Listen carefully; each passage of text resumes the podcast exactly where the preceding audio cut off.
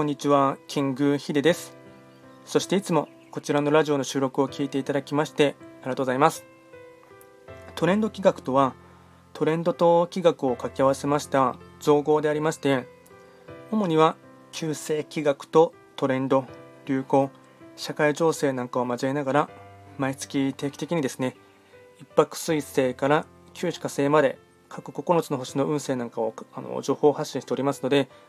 まあ、ぜひともそういったものにですね、少しでも興味関心がある方はフォローしていただけると励みになります。で、今回はですね、えっと各星のシリーズをですね、あの特徴なんかをですね、紹介しておりまして、4つ目の星ですね、白く木星の方のですね、特徴と、あとは有名人という体で、えっと、お話をしていきたいと思います。まずですね、えっと白く木星の方はですね、まあ、一般的には、まあ、穏やかな性格で、まあ、割かし平和主義者の方が多いっていう感じですね。あとは人当たりも良くて、まあ、社交性もありますので、まあ、周りから好かれやすいタイプですし、第一印象なんかはですね、まあ、一番いいって言われている星の持ち主です。で同じですね三匹木星と、まあ、同じ木の性質を持っていますが、まあ、三匹木星の属性はですね陽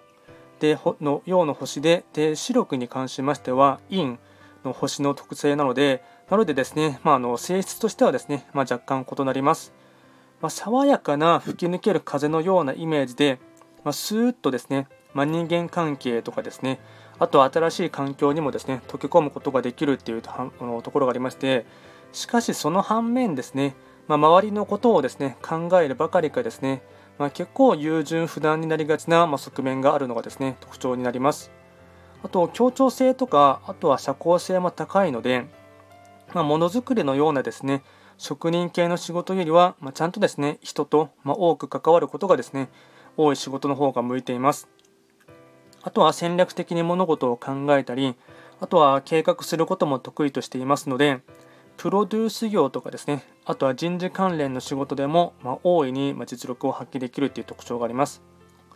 で、続いてですね、白く木星の有名人を紹介していきますと、まずは政治家著名人ですね。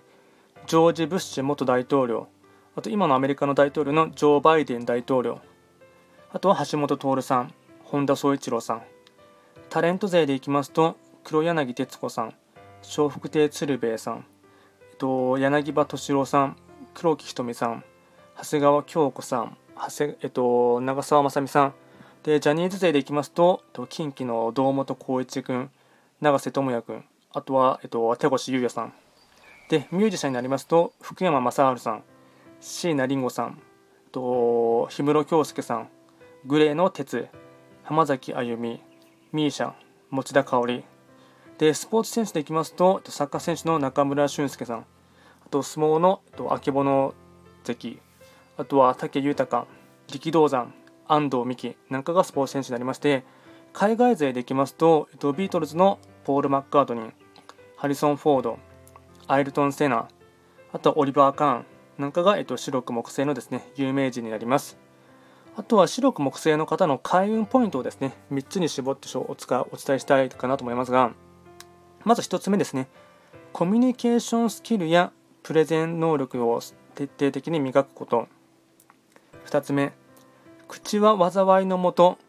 いつでも穏やかに人と接すること。3つ目、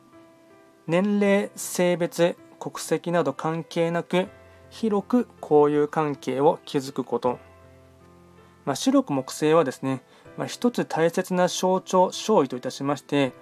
身長とか誇張というですね長いっていう意味がありまして、まあ、この長さはですね距離の長さとかあと空間の長さあとは遠さあと円の遠さとかも意味しておりまして、まあ、遠方での友人関係とか遠い血縁関係などをですねなので親戚とかですねを大事にすることが一つのポイントになります。またですね、広報、宣伝活動というですね意味合いも含まれていますので、まあ、本来得意としている分野ではありますが、まあ、さらにそのスキルをですね、まあ、能力とかを磨きをかけることも大切になってきます。まそういった意味合いで言ってしまいますと、まこのですね白く木星の方で、まあ、喧嘩っ早い人とかですね、あとは年中口論とかですね、まあ論破大会なんかをしている人はですね、まあ、運勢が悪いので、まあ、要注意って感じですね。で本来ですね9つの星の中では、まあ、一番その人間性ができているタイプって言われていますのであとはその人間関係の中で、ま活路、まチャンスを見いだすので、まそれが自然とできないっていうのはですねすごいもったいないかなと思います。まあ、今回は簡単にですね白く木星の特性特徴とあとは有名人あとは簡単にですね開運ポイントを紹介をいたしましたこちらのラジオでは随時あのー、ま質問などを受付しておりますので何かありましたら送っていただければなと思います今回も最後まで聞いていただきましてありがとうございました。